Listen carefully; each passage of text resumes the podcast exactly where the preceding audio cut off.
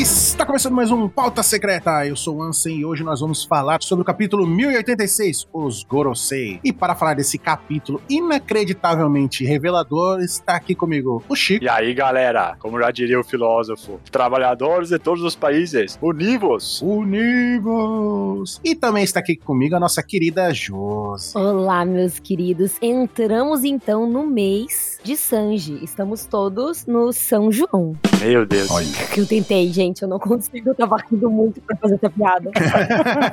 Nossa, a gente tem que dar o, o benefício, porque ela pelo menos Eu tentou, tentei, gente. eu juro. Cara, o Sandy, meu Deus, nem lembrava que esse personagem existia. Tanto que tem um pauta aí que vai falar de Sanji que eu me recusei a participar. Sério? Olha. É.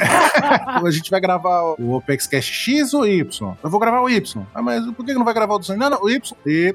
Tá ligado? Nada de Sandy. Não, zero. Eu vou- porque vai ficar, ia ficar chato. Ia chegar lá e eu ia ficar metendo pau no coitado do Sanji. Aí não ia ter graça. Ô, ô, Chico, você sabe, né, que tem uma, uma certa parceira aí da OPEX, né? Que, que faz coisas gostosas. Você sabe qual que é que eu estou falando? Olha, eu já ouvi tanto falar dessa parceira e sempre coisas muito boas, todas sempre muito positivas, que assim, não tem como não saber que é a Jolly Roger Burger que tu tá falando, né, meu querido Ansem? Exatamente.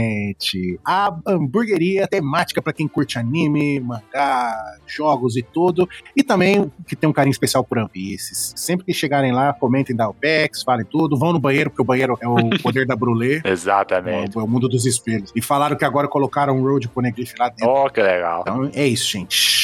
Feito o nosso jabá aqui, nosso querido parceiro Jolly Roger Burger. Então, bora para o capítulo em si. Começando com essa capa colorida aqui, que foi um pedido de um leitor. O Crazy Downey pediu para o Oda fazer um desenho do Chopper andando sobre um reflexo de um arco-íris no chão, na poça d'água. O que vocês acharam dessa capa? A gente tá no mês das gays, né? Aí tá todo mundo fazendo Zad, né? Dos arco-íris e tudo mais. Achei tendencioso. Mas tá bem bacana, cara. Tá bem legal porque o Oda, né, fez questão de fazer essa capa toda colorida pra deixar bem clara a sua mensagem. E tá uma felicidade geral aí da galera. Cada um com a sua corzinha, formando a cor do arco-íris. Uhum. E as meninas todas de roupa. Olha que incrível. Isso é inacreditável. Embora muito safadamente, o Oda botou aí a Nami com reflexo por debaixo, né? Pô, mas não tem nada embaixo. É, mas ele, ele deu uma disfarçada. Ah, tá procurando. A cara da Josi com esse comentário do Chico é do Dendemushi ali na cabeça do Chopper. Porra. A Josi tá com essa cara olhando pra você, Chico. É, reprovado. É, reprovei você. E o sapinho ali entregando a toalha pra Nami. Aham. E o Sanji, não, não, deixa que eu entrego. Ah, é por isso que o Sanji tá assim, não tinha entendido. Eu tava pensando, por que, que o Sanji tá nesse alvoroço aí? Agora eu entendi. e o Frank vindo igual um louco de bicicleta, se jogando água pra tudo lá, lá atrás. Aí o, o Sop fugindo. Sabe o que, que me lembrou essa capa aí? Hum. Algo que tu vai citar ainda nesse capítulo, que é o Jardim das Flores. Ó, ó. Tá muito assim, flores, uma escadaria, um lugar, sei lá, aparentemente fechado, que tem umas colunas aí. Não Uhum. sei. Vai ser fechado como tá molhado. É verdade. Tan, É, tan, né? tan. Pô, estouraram a barragem. E para desvendar esse mistério, vamos logo para o capítulo, porque a gente depende do bot. Vamos para o capítulo. Uou! Capa da Jump. Capa da Jump, que a gente vê o Luffy, o Garp e o Kobe. Que trio, hein? Que eu tive que parar pra pensar, porque eu ia falar Sabo de novo. No lugar de quem? Do Kobe? Isso. Da última vez eu tava falando do Kobe, eu falei, ah, não, que o Sabo, não sei o que, o Sabo. Aí o pessoal, não, pô, é o Kobe. Eu falei, caralho. Na minha Enfim. cabeça eu tava falando sério, né? O que, que vocês acharam dessa capa da Jump? Ah, cara, sempre é uma bela capa quando tem ali o Garp, né, cara? Não tem como não curtir, velho. Queria saber exatamente o que, que tá escrito na capa. Porque, tipo assim. porque eu não entendi. Por que o Garp? Por que o Kobe? Por quê? Não entendi. Porque são os melhores. Mas o desenho tá muito bonito. Uhum. Gostei do desenho. Olha, o que eu posso dizer que tá escrito ali é o Weekly Jam. É. Então. e One Piece aqui embaixo. https dois pontos barra barra www.shonenjump.com E tem aí também num lado tá escrito OPEX. É, e lá embaixo tá escrito One Piece. é. Porque todo mundo sabe, né, que a, o- a logo da OPEX tá na capa da Jump pelo motivo simples, Exato. Muito simples. porque a OPEX que faz One Piece. Que faz One Piece. Exato. Sabe disso. Ó, e uma coisa que eu sei que o 27 comentaria com essa capa é que ele tá triste porque não é 27, é número 28 da Jump. Verdade. Justamente. E é no dia 26. Então, duas vezes ele ia ficar triste. Agora vamos parar de falar loucura e vamos direto para o capítulo que está inacreditavelmente foda.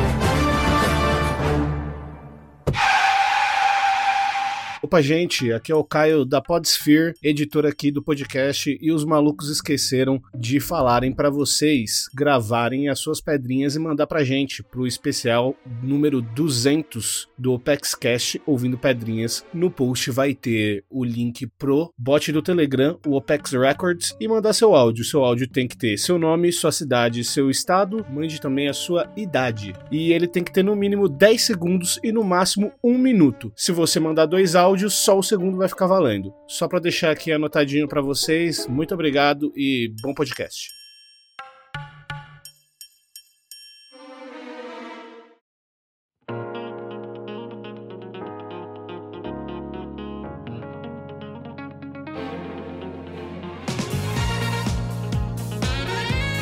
E o narrador já começa dizendo: Reverie acabou, mas. A gente volta ali pro desfecho do Reverie e a gente vê o Igaran ali com as fotinhas da, da Vivi. Alguém viu, não sei o quê. Aí a gente vê os soldados genéricos lá querendo enfrentar o Chaka e o Pel já voando, que, né, vai levar uma bomba pra longe.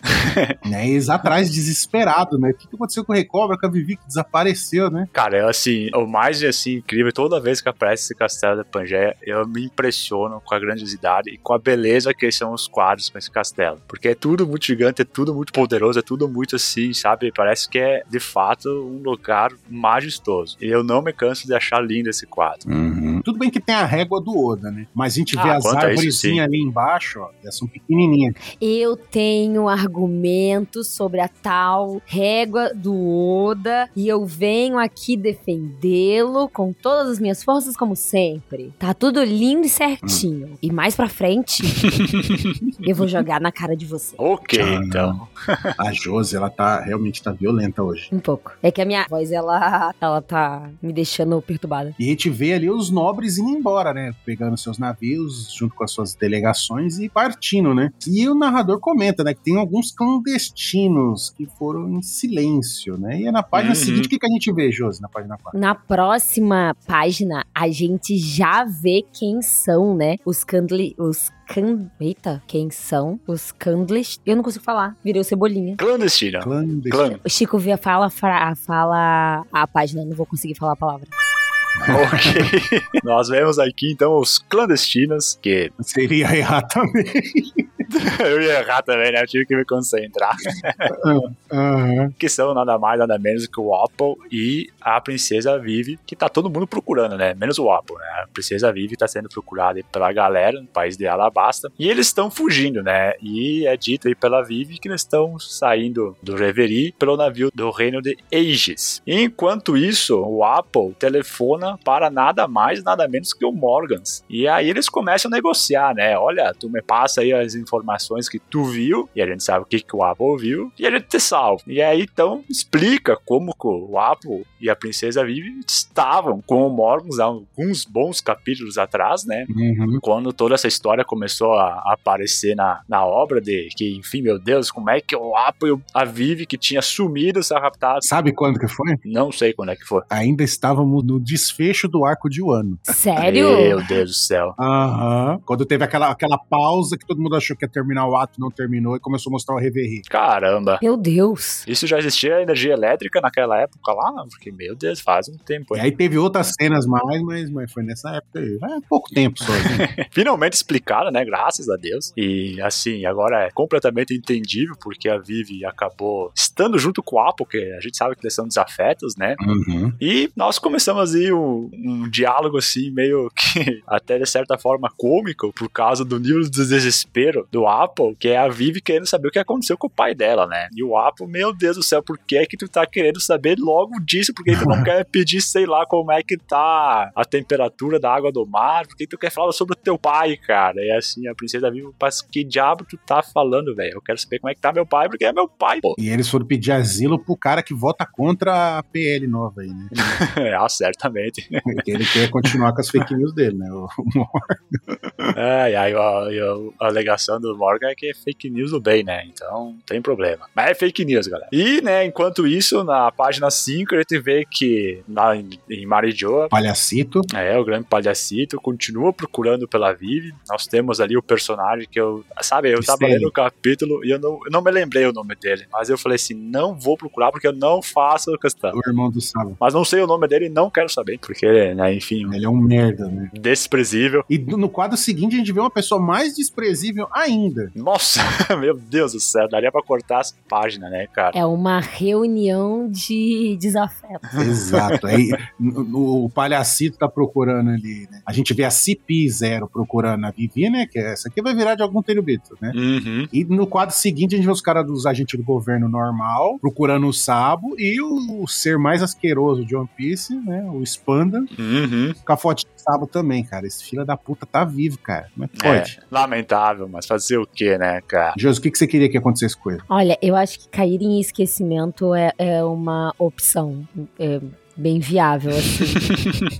Porque dá palco pra maluco, né, gente? Não dá. Pô, mas aí é culpa do Oda que fica sempre colocando de volta na história esse maluco aí. Exato, e é- ele coloca justamente porque nos incomoda. É. Absurdo. Mas com compensação, eu, eu fico bem feliz com a continuação. Que ali a gente começa a ver como cada um foi chegar, né? Nessas duas páginas, meio que explica pra gente como cada um deles chegou onde eles estão atualmente. Uhum. Você fala de quê? A gente tava na página 4, né? A gente vê como a. Vivi, a Apple, eles chegam pro Morgans. E aí é nisso Uhum. que a gente descobre como que o Sabo foi pra Lulúzia, né? Que ele entra Isso. ali num barco aleatório e acaba indo pra aquela direção. É, nem é tão aleatório. Bom, pode ser. Não, foi aleatório, ele entrou em qualquer É. um, mas aí quando ele viu que era de luz, ele, puta, então eu vou ficar bem, tô safe. É, bem, bem assim, né? Mais ou menos. Tem uma boa recuperação o Sabo, né? Porque se a gente for pensar, quando ele fez a, a, a bendita ligação lá atrás, ele não tava tão na merda, né? É, tava de boa, né? Eu nem lembro, ele tava enfaixado? Eu não lembro se ele tava enfaixado. Naquela época, assim, só mostrou o Dedemush com ele conversando, mas tava meio caótico pra ele, assim. Ele tava com dificuldade. Mas também, né, gente tinha visto todo o desastre do Luzia também. Podia ser que ele já tava fisicamente bem, mas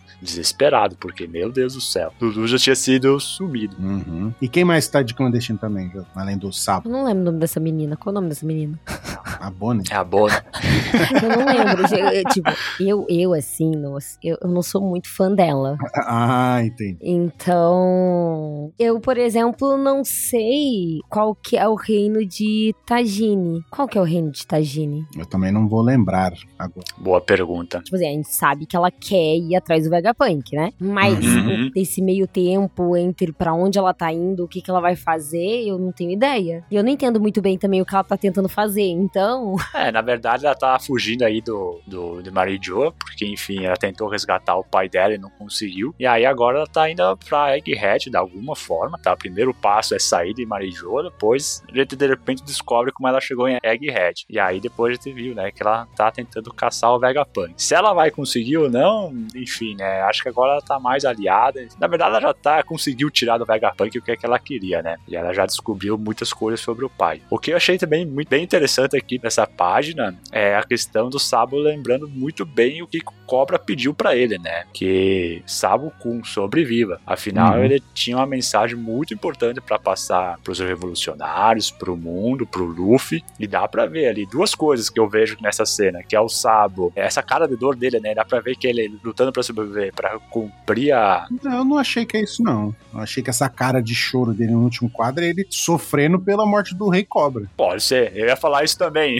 É, porque no quadro anterior ele tá com a mão na barriga ali pensando, tipo, quando ele toma uma porrada, aí ele lembra do Rei Cobra ele chora. Fugitora. Mas machucou ele pra caralho. Mas, tipo assim, ele tinha alguma relação afetiva com o Cobra? Porque, tipo, por que ele está chorando? Porque ele é um dos É. poucos reis que presta, né? Aí, pô, o Cobra se sacrificou pra salvar ele de certa forma, né? E rei, né? A gente sabe, né? A Josi principalmente. Bom é morto. Exato. É verdade.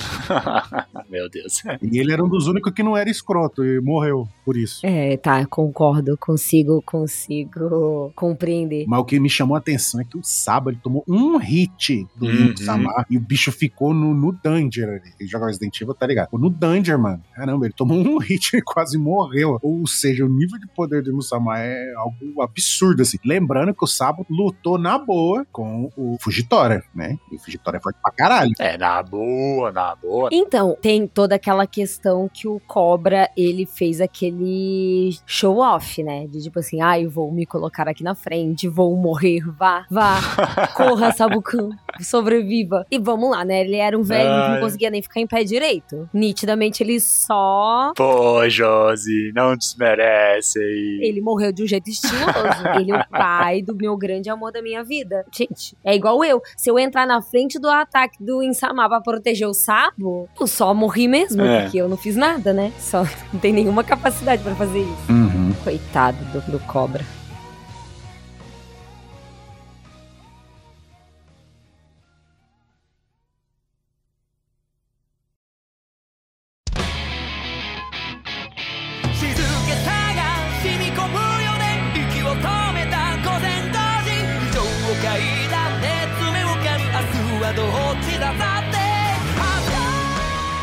Aí chegamos na página 6, onde o narrador ele segue nos contando as coisas, né? Uhum. Em breve, né, as notícias acerca do assassinato do Cobra. E aí eles começam nessa explicação, o que, que aconteceu, quais são as notícias, quem matou, quem sumiu. Só que isso daí é o que as repercussões que o mundo estava fazendo. Em Marijoa, a preocupação era outra. Era, então, né, não achamos Sabo. Agora, o que, que a gente faz? E começa a tocar o Dendemushi, porque que apesar da gente ter que resolver o Sabo, tem uma outra coisa que o Insama ele quer resolver também, que é a questão do de Egghead. Exatamente. Eu acho impressionante que esse quadro aqui dos Gorosei parece que ele, toda vez que os Goroseis aparecem, é o mesmo quadro que o Oda Exato. reaproveita, né? Exato, exatamente. Eu tenho certeza disso. Impressionante. Ó, o Zeus ali, ó, o Zeus, né, que a gente fica zoando falando que é o Zeus, que tá de pé, mano, ele sempre tá de pé, velho. O cara, o cara aguenta ficar de pé naquela pose Sempre. cara é bom, cara. Esse aí nunca falha a perna na academia, né, cara? Não, não, é, é só faz perna, na verdade. Esse aí sim, impressionante. E todo mundo tem a perninha fininha, tá? Menos ele, olha só. É, exato.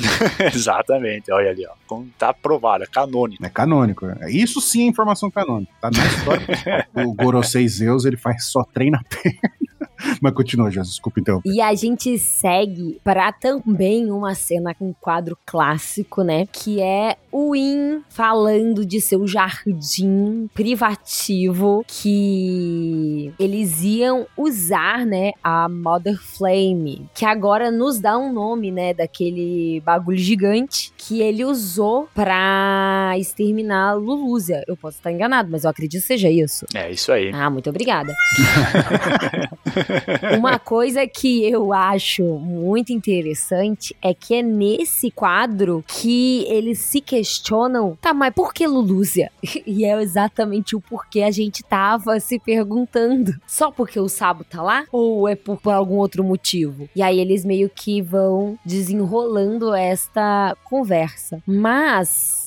Se eu não me engano, não, não é nesse, é na próxima página que, que o Uhum. que ele fala da Vivi, né? É, é legal aqui nesse quadro porque como o Insamar ele começa a falar eu quero usar a Mother Flame. Aí os Gorosei, bah, tu pode fazer desse jeito, pode fazer daquele jeito. É interessante pra testar se funciona, se não funciona. Aí sugerem mar, sugerem floresta. Assim deu quase pra ver uma humanidade ali no- nos Goroseis, né? Mas aí o Insamar falou assim: "Não, vai ser no reino do Lulúzia". E aí os Gorosei, bom, tem gente lá, não importa. Tá, beleza. Então vamos lá mesmo. É melhor assim mesmo. Tem gente lá, beleza.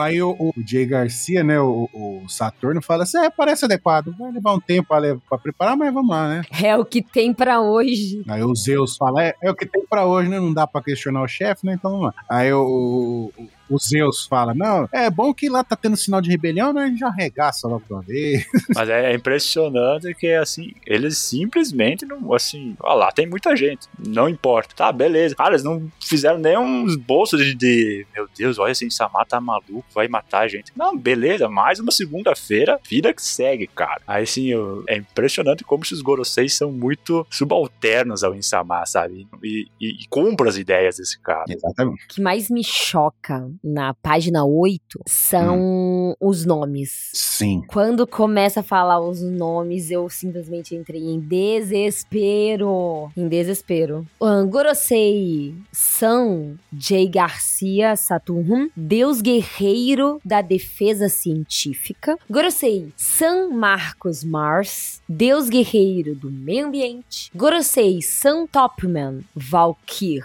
Deus Guerreiro da Justiça. Gorosei Santo Etan Barão Vi Nasujuro, Deus Guerreiro das Finanças. Esse me deu um pouco de uma pegada porque ele é o único que não tá de terno. Gorosei San Shiphat Júpiter, Deus Guerreiro da Agricultura. É legal que, tipo, cada deus guerreiro que eles são é uma deturpação do que seria na verdade, né? Então. Ah, é? É, porque, ó, um é o guerreiro da defesa científica. Ah, então quer dizer que ele protege a pesquisa científica e estudo. Não, não, não. É um bagulho de destruição. Aí o outro.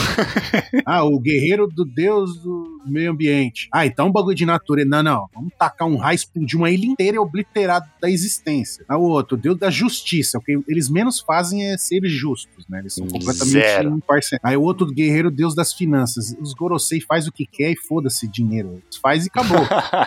Eles têm dinheiro infinito. E o último, que é o da agricultura. Vai cultivar o quê, meu filho? Os caras vão avassalando. Os Tenryubito estão precisando de comida. Ah, vamos lá, a gente avassala um reino inteiro e pega tudo que a gente quer. Então, tipo, é a antítese. Muito bom, esse é muito bom. Eu não acho que o fato da gente tá vendo o Sam J. Garcia indo pra Egghead à toa Uhum. ele ser o deus da defesa científica. Mas eu tenho minhas dúvidas e eu vou jogá-las a vocês. Pode jogar. Quando vocês veem Deus Guerreiro, vocês entendem como cargo social, como uma Akuma no Mi divina, ou o que exatamente? Porque ele dá pra gente, o Gorosei, ele já, ele é um título, né? Sim. Todos eles são san ou, ou santo alguma coisa. E Sim. agora vem esse deus algum guerreiro. Então, a minha dúvida é porque a gente tem várias divisões, né? Eu acho que são três coisas. Tem várias divisões. Então, Sim. o fato dele ser um deus guerreiro, ele é meio que tipo uma CP0 do deus guerreiro, sabe? É uma CPE. E aí eu fiquei muita dúvida disso. Ou que todos eles têm Akuma no Mis de- de deus, sabe? Sim. Então, eu vou nessa sua, Josi, porque, tipo, Gorosei é o título deles. Eles são, ou seja, são os, os caras acima dos Tenryubito, né? Os cinco que manda. Até então a gente achava que eles que mandavam em tudo até descobrir o, o Imu-sama. Gurusei significa cinco estrelas anciãs, ou cinco planetas anciões. Então, o Gorosei é pra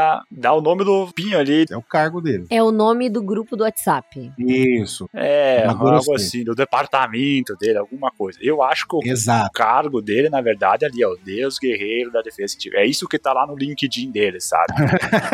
é a posição, o cargo que eles estão ocupando. Isso. Aí temos o, o São e Santo, né? Que aí mostra que eles são Tenryubito também. Ah, só é importante ali, Ansem, que o, o Baruch nos comentou aí. Que é sente, né? Em português, quando é São e Santo, muda por causa da inicial do nome. Se é uma consoante, é São. Se é Isso uma aí. vogal, é Santo. Telecurso 2000 de língua portuguesa. Tu tava queimando pauta, então, antes. Era isso.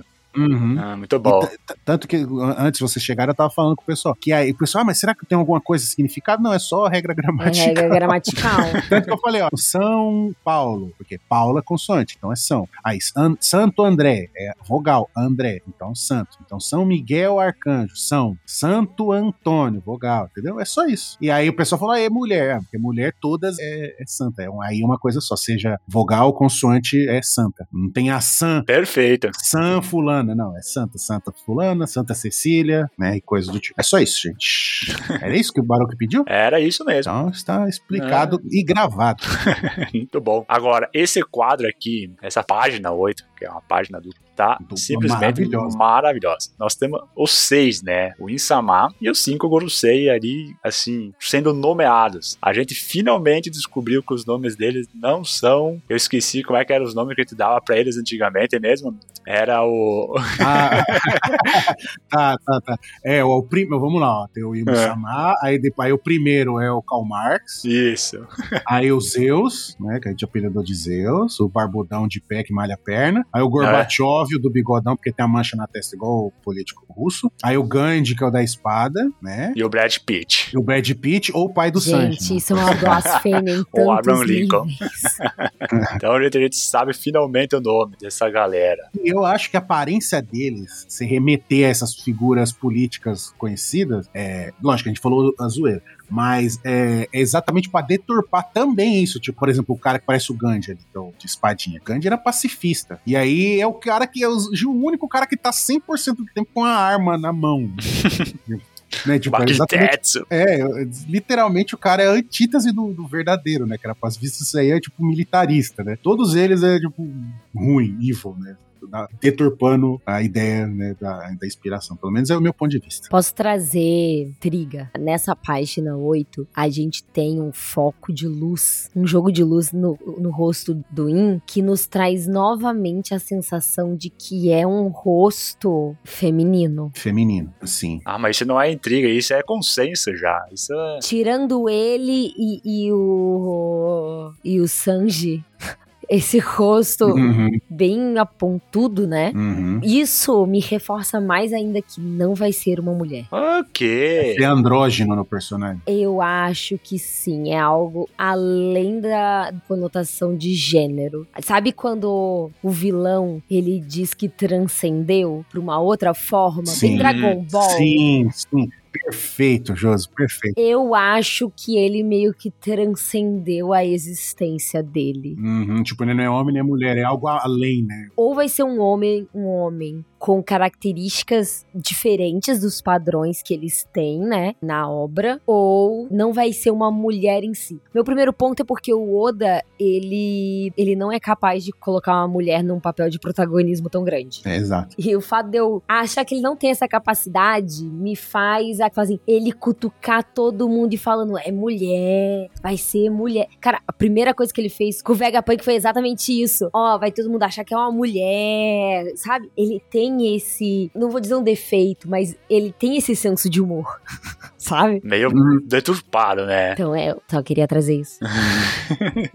E, ah, mas e a Big Mom? Mas a Big Mom, você pega pelo ponto assim, ah, ela é vilã, e tem um ponto de protagonismo, mas o, o próprio Sanji não respeita ela como respeita todas as outras personagens femininas na obra como mulher. Tipo, ele considera ela um monstro, então, tipo, no, pro Sanji não é. Então, o termômetro, desculpa, fala de novo. As mulheres todas têm muitos defeitos na obra. Elas são reduzidas a alguma coisa eventualmente.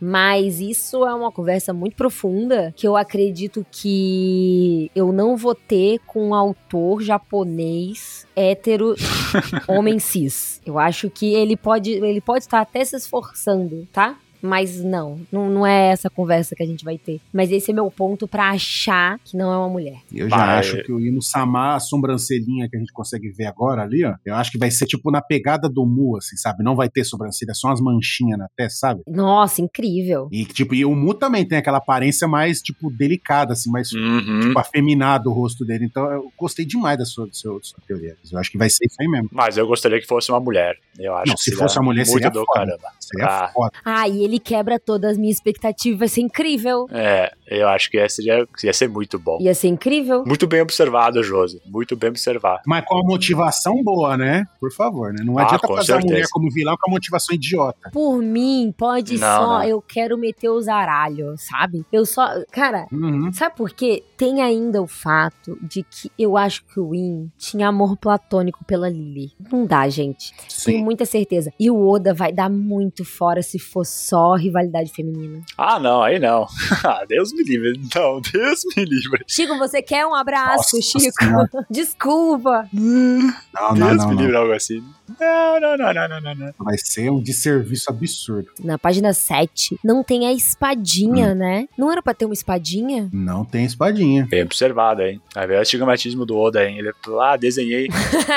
Ah, não, na verdade. é, vamos esperar sair do bom, vamos esperar. É, é isso. É, o Oda tá ficando fica zoado na vista e esqueceu de desenhar. Mas então, seguindo aqui pra 9, né? Aí o pessoal, ah, não, então a gente vai lá, né? A gente vai destruir Lulus. É, isso é bom, porque a gente testa a arma. É, mas vai demorar um pouco, mas não tem problema que a gente detona lá. É, e é bom que, né, todo mundo lambendo, né? A decisão do Imo. Aí o Imo usa a frase do tio do Jack Chan, né? Mais uma coisa. É, Dá um peteleco no, no, no Jack Chan. Aí o pessoal, sim, eu quero a Vivi. Menino. Caramba. Cara, mano, olha a cara. Eu, eu, tá- é só a silhueta preta e o olho, mas eu consigo imaginar a cara de maníaco do personagem. Uhum. Gente, eu juro também. pra vocês. Eu quero mais é que o In odeia Vivi. Porque eu preciso muito ela na obra, entendeu?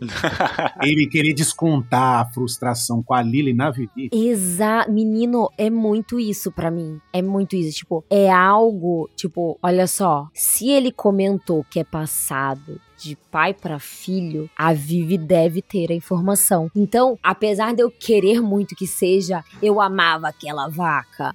E, e mas na verdade é que o que o Cobra deixa pro Win é a informação de que todos nós sabemos e todos nós vamos continuar passando isso pra frente. Então, enquanto Sim. Nefertari estiver vivo, É problema. a vontade ainda estará viva. É como se o defeito dos Nefertari fosse amar demais, sabe?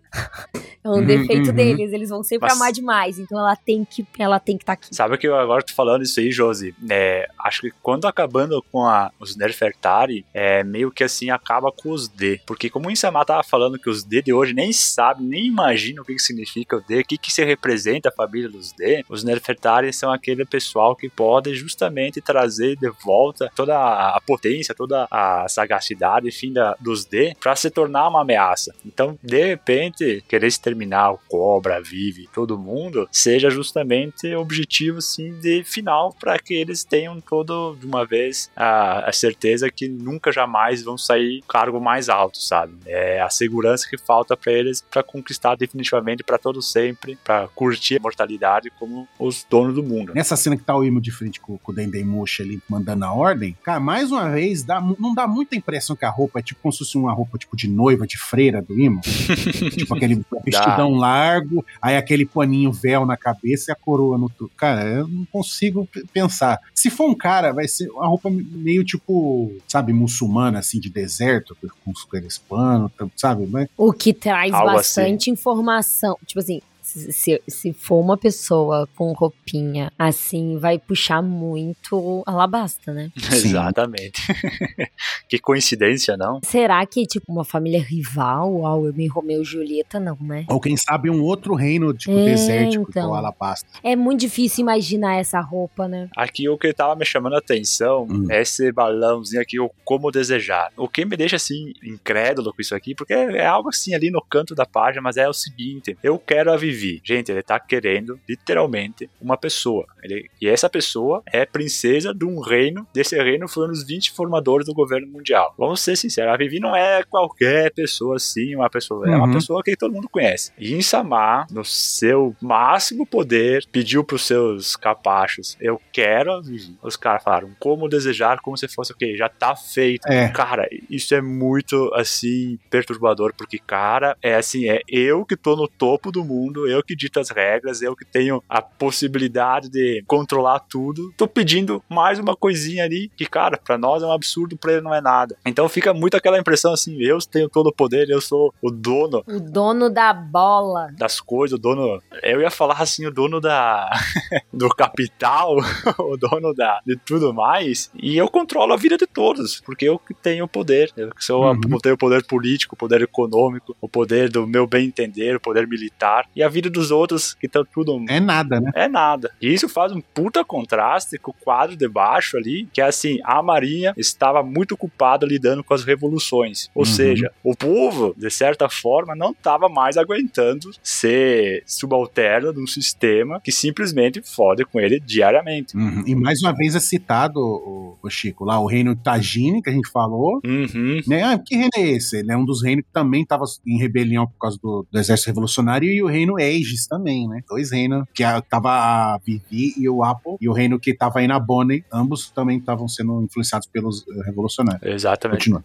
E é legal porque, assim, de certa forma, esses reinos já estavam organizados eh, devido à influência do exército revolucionário para justamente fazer a revolução em algum momento. Caiu os Shichibukais, eles falaram, opa, tá aí a brecha que precisava. Aí vem lá a marinha, como a gente sabe, né, um aparato do Estado, para usar da violência para simplesmente acabar com essas revoluções. Gente, é o povo reunido, querendo viver da sua forma, sem ser explorado, e vem lá a marinha com suas novas armas, que a gente sabe o quanto poderosas são essas armas, para simplesmente acabar com as rebeliões. Então é, é um paralelo que dá para fazer muito facilmente com a nossa vida aqui. Muito facilmente. Não tem como ser gratuito, né? Não. Não tem como. E já que você citou essas armas, a gente vê que são serafins. Uhum. Nossa, gente, que serafim mais feio. Temos o serafim do Crocodile, do Moria e do, do Flamingo. É, a gente tem que Uhum. apelidar eles aqui igual os outros, né? O Jimbinho, a Rancoquinha. então vamos, vamos cunhar aqui é o Dofinho, concordam? Ok, Dofinho. Dofinho. Dofinho. Aí o, o Croquinho, Croquinho, ok. Croquinho. Croquezinho. Croquezinho, outro croquezinho, croquezinho. Croquezinho. e o, e o Mo- Moirinha, eu não consigo pensar. Guequinho, Guequinho. Quequinho. Morinha, não? Morinha não fica estranho. É estranho. Agora Guequinho. Mas é estranho que nem ele, então acho que fecha. É, ele é Então bem tá estranho. Concordo. Então, Dofinho, Morinha e, e Croquezinho. Croquezinho, isso aí. E o Crocodile, Serafim, criança, mais uma vez deixa a gente na dúvida. Era uma menina? É bem andrógeno, né? Aham, o Oda é um maldito. Desde, desde que o Ivan Koff falou: Ó, é bom você cooperar com a gente aí, porque senão eu vou contar o teu segredo. Aí o, o, o Crocodile ficou no Danger foda e cooperou com os caras. Tipo, qual que é o segredo? A gente tinha acabado de ver na época. O Moira transformando um cara em mulher e transformando mulher em homem, mudando o gênero de todo mundo lá em- no nível 5.5 lá de Impel Down. Uhum. E ficava mudando do Inazuma. Ah, Inazuma, eu quero, agora eu quero ser homem. Não, agora eu quero ser mulher. Ficava trocando toda hora e mudava dele mesmo. E aí ele fala isso do Crocodile e fica implícito que provavelmente tinha alguma relação com isso. Né? E sempre que mostra o Crocodile novo, ou antes assim do que a gente conhece ele, ou mostra de costa, ou de um jeito que no SBS mostra ele criança e não dá pra saber se é um menino ou se é uma menina. Desse jeito andrógeno, igual a Josi apontou. Olha, se não foi isso, Vai ser uma trollação. é, o Oda deu uma lida no, no fandom e falou: Bah, gostei da ideia, vou trollar pro resto da vida. Não Exato. duvido. não duvido.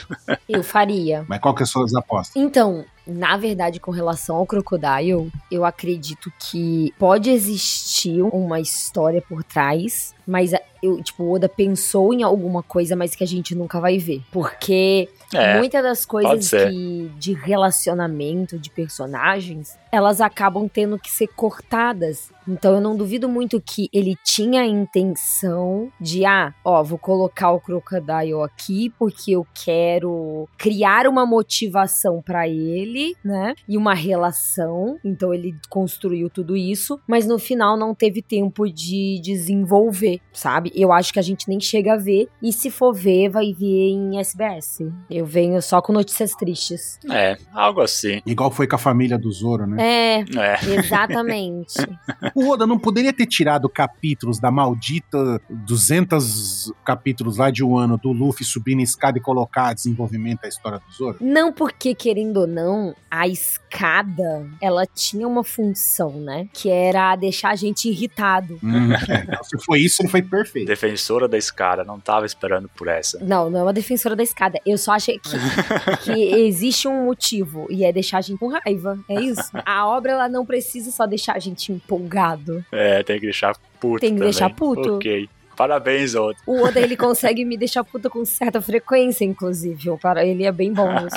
Os numbers também. Exato, sabe? Então, tipo, ele introduz muita coisa que ele não tem tempo pra desenvolver, porque ele precisa fazer a obra andar. Ah, com certeza.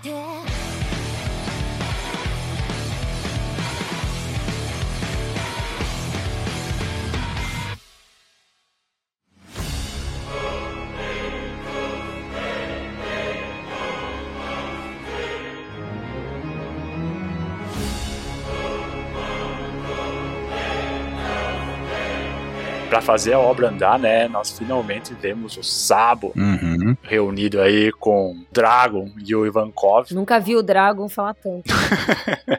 Ele falou seis pontos. Hum. Mas é interessante ali que o Sabo ele continua, né? Ele conta toda a história numa super reunião muito secreta entre os líderes dos revolucionários. E ele conta, né, que como é que foi a recepção dele em Lúcia, que o que aconteceu com os reis que estavam lá no país que estava em revolução. E assim, ele, como um guerreiro revolucionário, foi Ovacionado. dito como, pô, obrigado por tudo e tudo mais. E ele fala que foi ali que ele descobriu que o Cobra estava morto, que ele tinha sido acusado de ser o assassino. E ele viu assim, bah, cara, eu tive vontade de contar a verdade, mas vamos deixar assim que o povo tá mobilizado. Mas você condena o povo de querer matar o rei de Lulúzia lá, que o rei parece um vampiro, mano. Pois é, né? É um vampiro e, a, e a filha dele lá é, é a Robin genérica. Pois é. Olha, condenar eu não condeno, tá? Assim, mas é, é, é importante o simbolismo, que eles estão querendo derrubar essas galera aí. Você vai matar, não vai, é outro ponto, mas estão querendo derrubar aqueles caras aí. E eles estão motivados pra fazer isso porque eles têm uma causa que eles defendem e, no meu ponto de vista, a causa deles é muito correta. E é legal porque o Sábado também ele começa a contar, explicar, né, que devido aí à influência da Beth, das outras pessoas ali, muitas dessas pessoas de Lulúzia queriam se juntar ao exército revolucionário. Principalmente a moda, né? Exatamente, tá ali ó, em destaque. A menina das vaquinhas. Aham, E repararam que na mão dela tem uma massa. Mano, os caras tá com lança e faca e ela tá com uma fucking Sim. massa na mão. É muito bom. Ela não tá tipo, ah, com um negócio, ah, negócio de bater massa de boa. Não, não, é uma massa, arma, arma Quem de diria, matar, né? velho. Que a moda é aquela mocinha que Uhum. o Ace encontrou há 5 milhões de capítulos atrás, agora tá ali, né, na liderança de uma revolução. Impressionante, Uhum. né, o que que faz a consciência de classe das, das pessoas. E o Sabo, então, ele explica o porquê que ele não foi obliterado quando o Insama usou o poder da arma que ele desenvolveu, né? Ele usou um VPN. Exatamente. Na verdade, não, né? Ele de fato saiu do país, porque se ele tivesse usado um VPN Não, ele usou VPN, aí ele tava transmitindo de outro lugar e diza- dizia que ele tava lá em Perfeito, perfeito. E aí ele consegue comunicar, ele informa o que que ele viu, o que que ele presenciou, e ele fala que simplesmente algo surgiu, fez a ilha sumir e que muita gente simplesmente estava lá, né? Viu diante seus olhos famílias, amigos, tudo se desaparecer, porque um carinha lá em cima decidiu vamos matar todo mundo. Os carinha logo abaixo falaram beleza e famílias, pessoas, igrejas, culturas, padarias, tudo sumiu pelo interesse de uma pessoa. E aí o Ivankov simplesmente diz assim: então esse foi o tal explicação do incidente do desaparecimento do reino de Lulu. Cara, é impressionante como o Ivankov tá tranquilo para dizer o desaparecimento do reino de Lulúzia. Imagine nós, no nosso mundo, um reino desaparecer, cara. Como é que isso pode, cara? É, então, é que Ivankov lida muito bem com as coisas, né? Tá- tá sempre muito, muito tranquilo. É, e é agora que eu venho trazer como defensora do Oda. Porque uma das teorias Hum. pro Sabo não estar em Lulúzia na hora do ataque e ter visto era o jogo de luz que o Oda pintou. E eu defendi Aham. com todas as minhas gente- forças. Na época a gente apontou isso. A gente apontou isso e falou que tava safe o sábado. O capítulo foi extremamente bem desenhado e ele conseguiu transmitir com poucos quadros todo esse jogo de ambientação, gente. Olha isso. Muito bom. Porque no- quando tava mostrando o pessoal em Lulúzia, tava o pessoal lá, apareceu a sombra no céu, e aí todo mundo começou a olhar pra cima e ficou aquela luz de cima pra baixo, tipo, projetando uma mega sombra nas pessoas. E o Sabo, ele tava vendo, e aí a, a cara dele tava e pra trás dele, tipo, nas costas que tava escuro. Então, tipo, ele tava de frente pra situação e o pessoal tava de baixo. A gente, eu lembro que a gente apontou isso na época lá e o pessoal, não, mas será? Falei, Mano, é isso. E a Josi também é defendeu com unhas e dentes Defenderei, defenderei. esse ponto.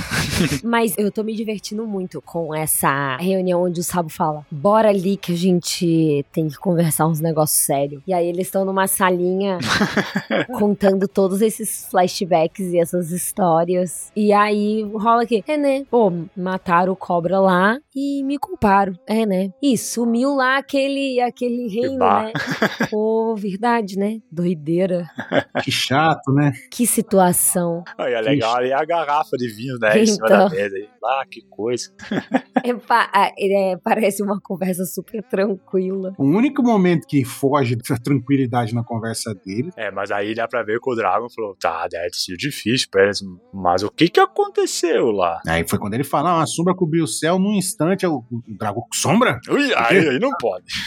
Aí não, aí já é demais, É. sombra não dá. E aí a gente chega para a descrição desse fenômeno, né? É como que ele não consegue descrever exatamente o que estava ali, de tão longe que estava. Se era algo vivo, se era um fenômeno natural. Ele só sabia que tinha algo muito grande sobrevoando a ilha. Um diâmetro, né? Uhum. muito grande, como se não fosse como só uma coisa, não, cobria a ilha toda. E ele, ele conseguiu ver isso enquanto estava no navio. Só que, do nada, Ivankov começa a fazer exatamente o que a gente, a gente adora fazer. Só deixa eu complementar aqui essa informação sobre esse grande objeto escuro que passa por cima de Lulúzia, que o Baruch, né, nos pediu. Ele, ele fez toda um- uma pauta pra nós, enviou. E ele falou assim que, eventualmente, essa arma já tenha sido apresentada lá no capítulo 594. Nesse capítulo aí nós vemos o Capone navegando e tal. e de Ah, repente tudo é, começa a ser sugado pra cima. E a gente vê um baita de um algo, assim, de um objeto, de uma ilha, não se sabe o que, que é, sobrevoando mares com um monte de coisa grudada embaixo. Então, eventualmente, o que a gente não sabia na época, lá no 594, na página 14, inclusive, já era essa arma. Já tem até um vislumbre dela. Se a gente for dar uma olhada na- naquele objeto, assim, simplesmente gigante, pode ser que seja isso, porque é gigantesco e Então, e aí agora a gente pode até acrescentar que a gente tem mais informação de coisas do século perdido. Pode considerar que aqueles negócios colados embaixo era tipo turbina de um foguete. É, pois é, por que não? Porque na época a gente não tinha noção. A gente tinha todo mundo é recente, achava que o reino antigo era um reino tipo, sei lá, um. Antigo. É, um, tipo, um Egito, uma Suméria, tá ligado? Uma Pérsia, Babilônia, tá ligado? Algo, algo mítico. algo que não era futurista, né? A gente sempre remetia a algo, a algo não que não fosse tecnológico, mas que não fosse futurista. E a gente tem esse exemplo, Exato. né, daquele gigante, aquele robô full futurista lá em Egghead, né? Uhum, exatamente. E agora pode ser sim, pode ser aquele bagulho que, que o Uroji, entre aspas, enfrentou naquele momento, né? Pode ser isso aí, sim, com certeza. Com certeza. É uma possibilidade, Uhum. mas pode continuar. E aí a gente chega numa pira muito louca do Ivankov, que fazendo exatamente o que a gente faz no Twitter, que é começar a ligar vários fatos que você não tem certeza e criar uma narrativa. Ele começa a falar, tá, então você falou que esse in, in, né, tá, 800, é o mesmo nome de 800 anos atrás, cirurgia perene e não sei o que, família Santo Imo, Nerona, joguei inclusive no Google para saber o que que era Nerona, não encontrei nada, continuamos, e aí vai se criando mais perguntas do que respostas pra mim, porque é exatamente isso que a gente, tipo, tá, beleza, quer dizer que nesse mundo realmente tem alguém que não morre? Tan, tan, tan. E aí, tem ou não tem? Mostrando no livrinho. Exato, porque, tipo, são vários fatos costurando pra ver o que que vai se dar. Uhum. Ah, é muito maluco porque o Ivankov ele acaba confirmando, né, que há 800 anos atrás tinha um dos entre os primeiros 20 criadores do mundo lá, alguém que se chamava Santo Imu. Santo Imu. Assim, sabe, existia. Pode ser coincidência? Pode. Mas vai que tem alguém que seja imortal, né? Porque aqui eu tenho um É. livrinho que diz diz isso. Eu tenho a cópia do detonado do Oden, ele fala. Exato. Ele usa o termo santo imo, né? Que os Uhum. Goroseis também usam, né? Exatamente. Impressionante isso, né? Eu acho que não é uma pura coincidência, não, né? Não é, o Ivankov ele tem o detonado do Oden, gente, meu Deus. Só pode, né? Super Game Power do, do Oden com, com código de Game Shark. tudo. Então, mas na página 13, aí a gente vê o Sabo. Ah, então você tá dizendo que eu vi essa pessoa? E aí tem a silhueta do, do Imo ali, tipo. E, mano, e toda vez que tem essa silhueta do Imo, assim, parado, olhando, mano, é assustador, cara. É. É inacreditável. Muito. Como é que o, o Mr. Kai no último que a gente tava mega empolgado? Mas eu tava concordando com ele, porque, mano, é, é um bagulho, tipo, um- uma escuridão, um vazio e só esse olho, tipo, frio, sem alma, tá ligado? Te encarando, tá ligado? Com desprezo, mano, é, é- é aterrorizante. A gente é interessante que nesse quadro, logo do lado do aterrorizante, a gente tem uma primeira perspectiva de tamanho, né? Uhum. E o Imo ele tem um tamanho normal, né? Se o Oda não usou a régua no esquadro do cara do Bleach lá, né? Então, no tamanho certo. Então o Imo tem um tamanho normal, porque os Gorosei tem um tamanho normal. Ele é um pouco mais baixo. Ele é um pouco mais baixo. Sabe como? Mas aí tem o, tem o problema daquele quadro sentado no, no trono, que o trono parece ser gigantesco. Porque o trono é gigante. Então, tem E ele lá parece normal. eu acho, eu acho que o, o, trono, o trono que é muito grande. Pois é, mas eu, eu, eu quando vi aquele quadro, parecia que o Insama tá sentadinho bonitinho, sabe? Que nem nós, né? Não, o Imo tá sentado, tava sentado igual o Capel senta na cadeira. pô. Exato. Você não viu que ele tá com o pescoço no encosto da cadeira? Assim, tá tudo torto na cadeira. velho. É, o Imo Sama é gamer. É gamer, a cadeira é gamer. Ele senta tudo torto na cadeira. Pô, mas é mesmo assim, se é gamer, ele tá sentado numa cadeira e tá no tamanho ok, sabe? Tá sobrando Insama ou sobrando cadeira, sabe? Não, é que ele é uma pessoa baixinha, comprou a cadeira gamer gigante e senta tudo torto tá na cadeira. Posso trazer outra informação nada confirmada sobre Pode, a altura? pode. A gente Ah. tem uma Manda. relação de altura dos Mugiwaras. Por exemplo, a Nami tem 1,70m, o Sanji 1,80m e a Isso. Robin também tem 1,80m. Não, a Robin acho que é um pouco mais alta. 1,80 e pouco, né? É, ela é um pouquinho mais alta que o Zoro e que o Sanji. Então a gente tem mulheres altas, mas em maioria elas normalmente são mais baixas. E nessa Sim. imagem parece que tem uma es- estatura mais mediana. Isso porque eu acho que alguns dos Goroseis parecem Sim. gigantes. Uhum. Concordo contigo, eu acho que tu tá certo, porque Insama é uma mulher. Gostei, perfeito. O Luffy, comparado com o Shanks, ele é bem mais baixo que o Shanks, não é? Tá bem mais baixo, acho que não, mas mais baixo ele é. A produção aqui me trouxe a informação de que os Goroseis são velhos e velho incógnito. É verdade. É, é, é, fala pra produção que tem um cara chamado Barba Branca. verdade. Outro chamado Gar. Verdade, verdade. É Garp também. A regra ela não se aplica. Sem Goku. Dá um Tinja. É só cara pequeno. Só, só, só os baixinhos. Só os baixinhos. Então, mas o, o, o Shanks, quando ele se encontra com o Gorosei naquela vez, ele parecia que tinha a mesma altura deles. Então a gente tira uma noção da altura do Imo, dessa silhueta, baseada na altura do Shanks em comparação com o Luffy, né? Eu acho que é um tamanho assim, Shanks, padrão Shanks, não é padrão Big Mom, Kaido. Não, não, não, não, não, não é tão grande, não. Nem tamanho assim dos almirantes. Nem do Flamingo, 3 metros de altura do Flamingo. É, não. Não, É, é, algo mais. é o, é normal, o ser humano alto, mas não tão alto. Isso. No máximo uns dois metros e meio. É, tá na escala de tamanho normal. É. de outro, né? Mas então, mas continue, pode continuar. gente. Aí continua alguém que eu não tô aguentando mais falar. Tá. Então lá, então aqui o Ivankov, ele, né, muito enérgico agora, ele tá muito enérgico, eu chego e aponto. Tchabru! Sabo, mas há mais uma coisa incrivelmente surpreendente. A coisa que você viu lá, ele supõe que seja uma arma que o governo usa. Ó, parabéns, Ivankov. Caramba. Tá melhor que muita gente que é fã do One Piece, hein? Mas o o importante vem depois, que só o Vegapunk poderia criar algo assim. Continua melhor que muita gente no fã. E é interessante, né? Porque aí já o Dragon larga. Pô, pera aí, Vegapunk, meu, te liga, cara. Vegapunk jamais faria algo assim, uma arma de assassinato em massa. E aí Ivankov, tem certeza? Ele não faria, mas ele seria enrolado. E aí, né, eu acho que nem seria muito bem o caso, né? Vamos supor assim que o Vegapunk tinha um gente superior a ele que pra sobreviver e fazer as coisas que ele tinha que fazer, ele tinha que fazer, sabe? Então, mas e se ele fizesse sem saber o que que era quando tava feita? Ih, caralho. Gente, o pouco que conheço dele me parece parece muito que ele fez algo assim, sabe? Carai, construir esse negócio aqui, que irado. Aí alguém olha, pô, partiu explodiu uma ilha.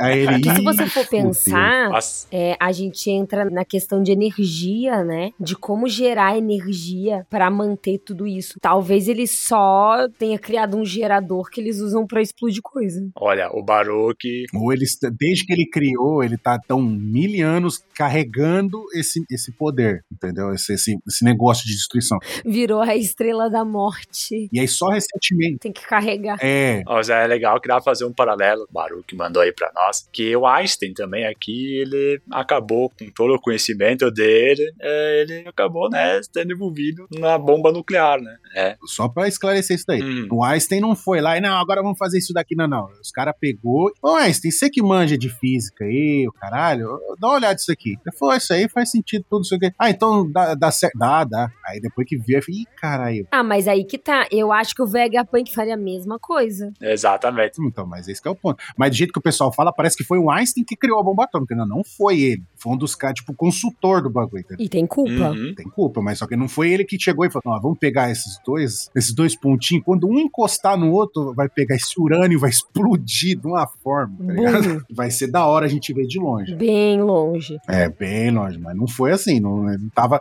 ele não pôs a mão na massa, mas ele tava envolvido. Tá, envolvido. Não dá pra dizer que não, né? E o Vegapunk, querendo ou não querendo, A- Acho que vai seguir o mesmo esquema. que isso se tornasse uma arma, ele também, né, tá envolvido, né? Porque se foi ele que criou ali, enfim, né, vai saber como é que é utilizado depois que tu faz também todas as suas invenções e começa a comentar coisas aqui e ali. E aí, botando em dúvida que pode ter sido ou não um Vegapunk, o Ivankov já tão, levanta outra possibilidade. Ah. E se for uma das armas ancestrais?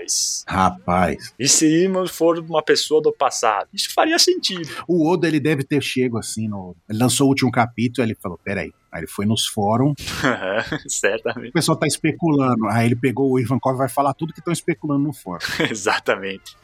É muito safado. Tudo que ele falou é o que, é o que a Josi levantou. Tudo que ele tá falando é que o pessoal tá especulando, entendeu? É pra ter o que fazer. E pior que assim, tu lê esse capítulo, tu lê o capítulo, tu não, assim, é uma arma ancestral, é ou não é? E aí? E aí, sabe? Não dá pra Não saber. dá pra saber. A única que a gente sabe de fato o que, que ela faz é o Poseidon, que é o poder da princesa sereia. Uhum. Que Deus nos oferece a cada 200 anos. Ah, não, isso é Cavaleiros. A gente tem como informação que o Vegapunk ele usa de tecnologia antiga, ele meio Aham. que desconstrói essa tecnologia e estuda e reproduz. Isso. Então, a gente tanto pode ter essa arma como uma recriação, e aí ter participação do Vegapunk, ou de fato não. Uhum. De fato ser a arma antiga que eles mandaram pra conserto e voltou seminova, sabe?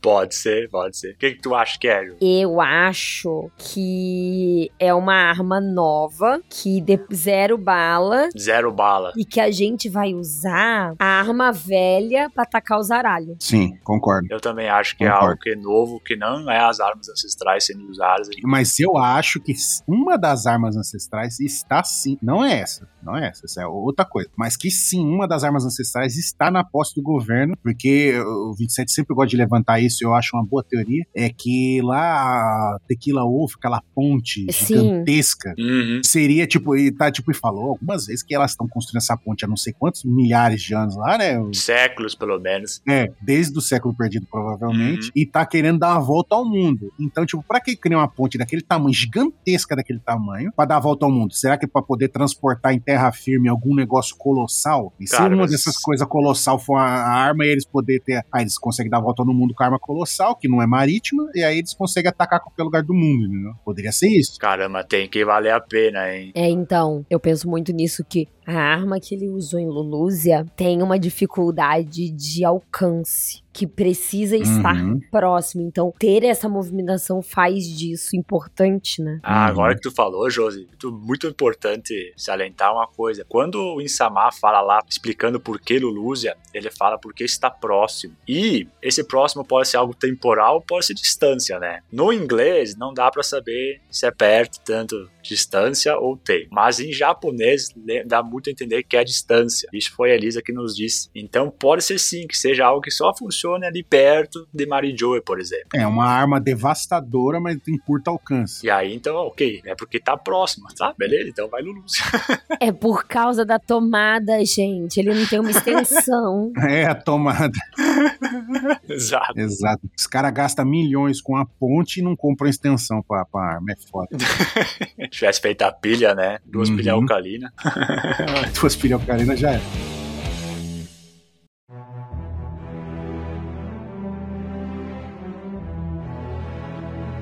E agora, seguindo adiante, para última página, que também é de explodir cabeça. Esse capítulo todo foi explodir cabeça. Eu acho que é a mais sinistra. Uhum. A gente vê, né, o narrador falando os dias atuais, Terra Sagrada de Marigeoise.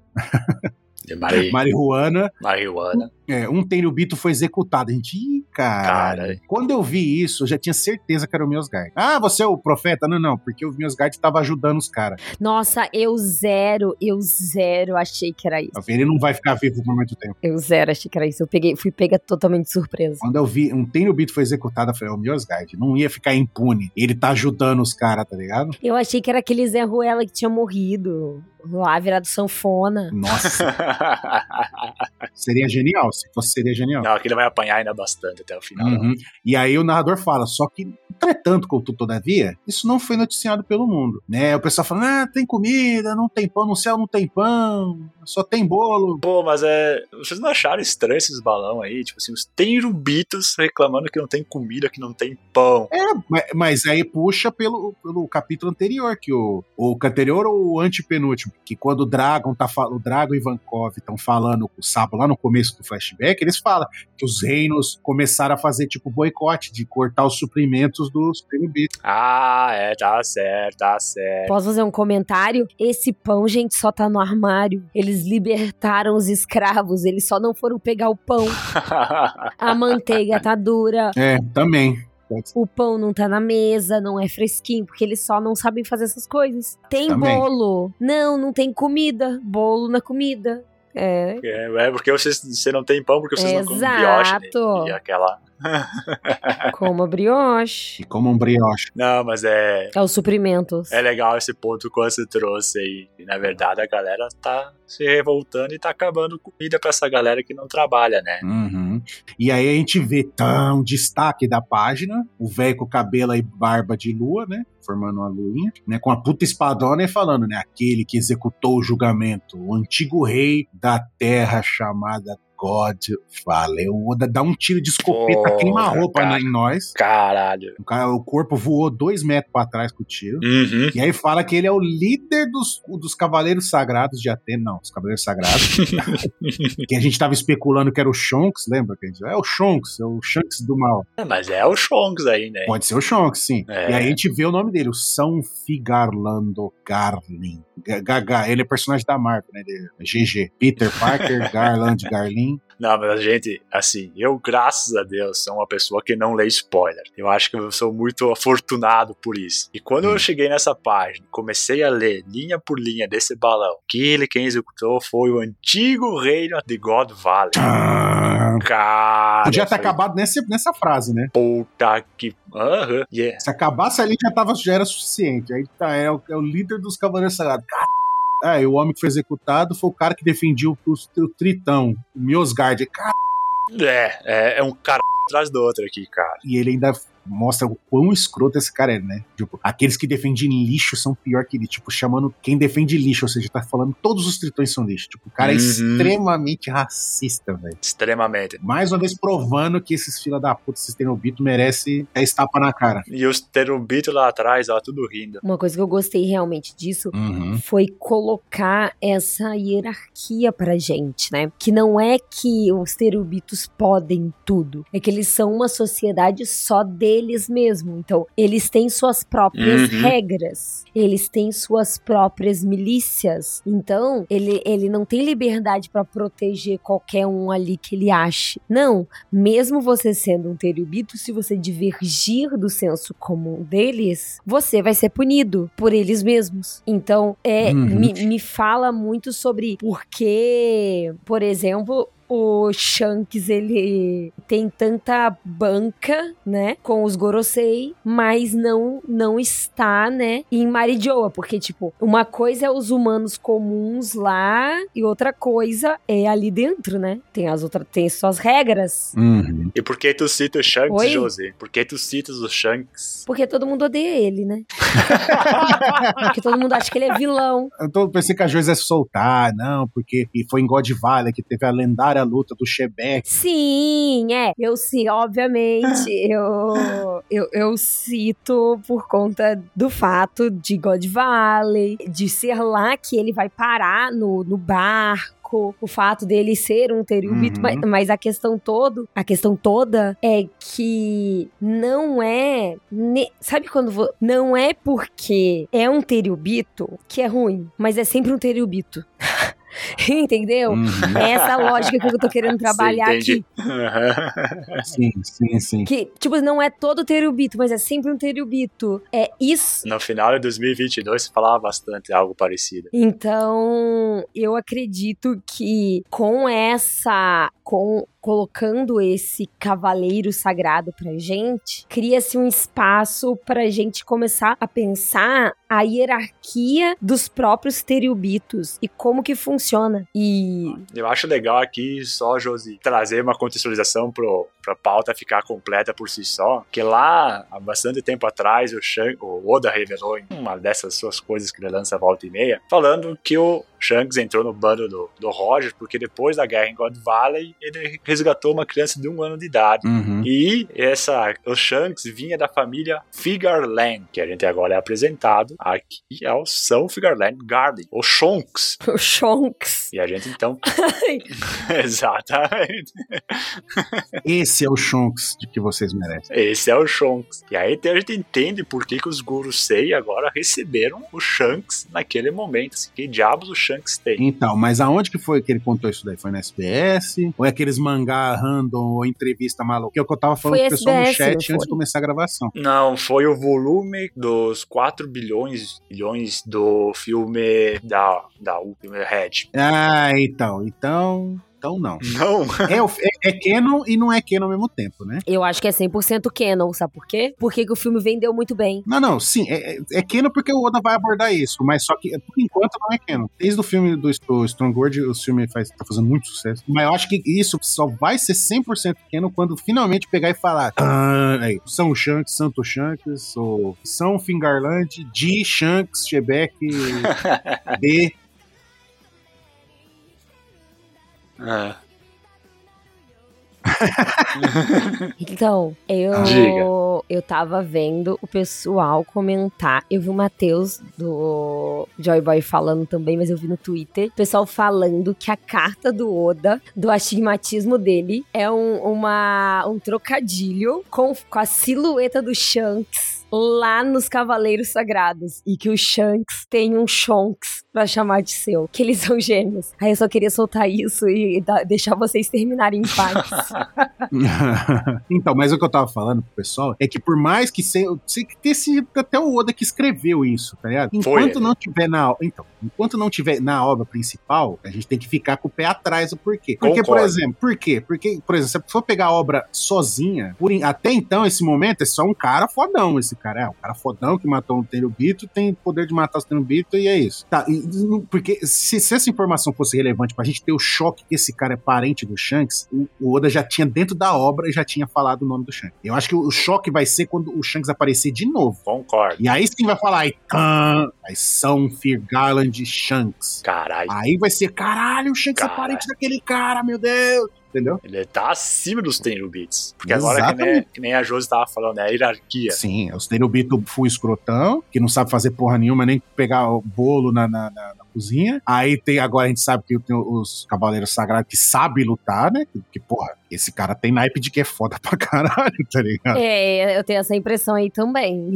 Entendeu? Então, tipo, já é um cara extremamente perigoso. A gente sabe que acima deles, tá, os- até então, a gente sabe que só tem mais uma hierarquia, que é o Gorosei. Que a gente viu que lá o Sabo tomou um hit, já quase foi de, de, de Luluzi, Cara, né? que malado. Quase foi de Luluzi. E o, e o, e o, e o Musama. Vocês acham que os Cavaleiros Sagrados estão acima ou abaixo dos Gorosei? Olha, eu acho que estão Não, acima. tô acima. Ele que julga, Porque eles são, Acima. eles são terubitos, né? Mas acho que os Terubitos estariam abaixo Não. dos Gorosei. sim. Sim. Sim, porque os. Sim, os Tenryubits são abaixo. Ah, os Terubitos estão abaixo. Todos eles, todos eles aí são Tenryubit, todos. os cavaleiros sagrados são abaixo dos Goroseis. São tá. abaixo do Gorosei. Eu acho que estão Sim. acima. Tá. ah. Não. E eu, pra ser bem Não. sincero, eu acho que estão no mesmo nível do Insama. E é por isso que os revolucionários querem acabar com Não. os Cavaleiros Não. Sagrados. Não, o Gorosei sempre vai falar dos líderes supremos do mundo. Eles são eles que E Enquanto ele não me mostrar, eu não acredito. Porque eu não vou criar expectativas nos cavaleiros sagrados, não. Não vou, me nego. Nossa, eu já tô com Não. hype lá em cima. Pra mim não é os Thunder de novo, não. Não, não vou criar. Não vou criar. Não, Não.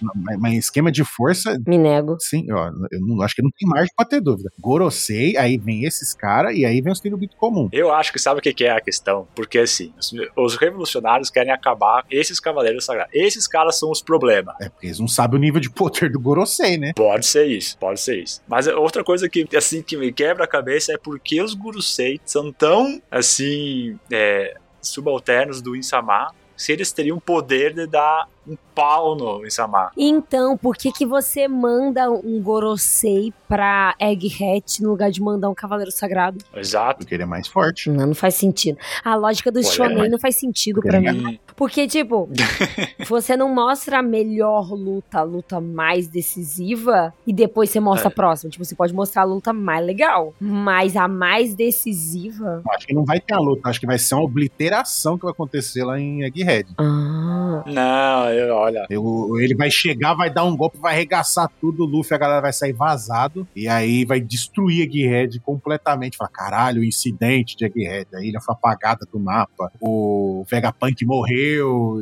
Ah, certo. coisas do tipo assim, aí que vai ficar marcado. Porque vai ter que dar, porque tem que dar, mano, a sensação de perigo que esse cara faz, porque não faz sentido. O cara. Não, eu acho assim, o velho Gorosei chegar lá em Egghead acabar com Egghead, totalmente ok. Mas isso também não inviabiliza que o São Figueirlad é mais forte que os Gorosei, cara. Não, eu não acho. Eu não acho. Enfim, temos um impasse. O que, que o chat acha, o que, que quem tá escutando acha, nos informe.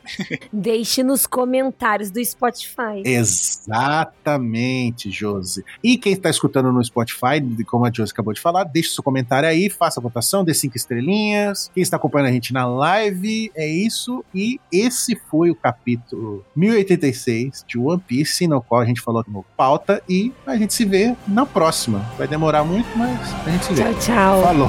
Valeu, valeu!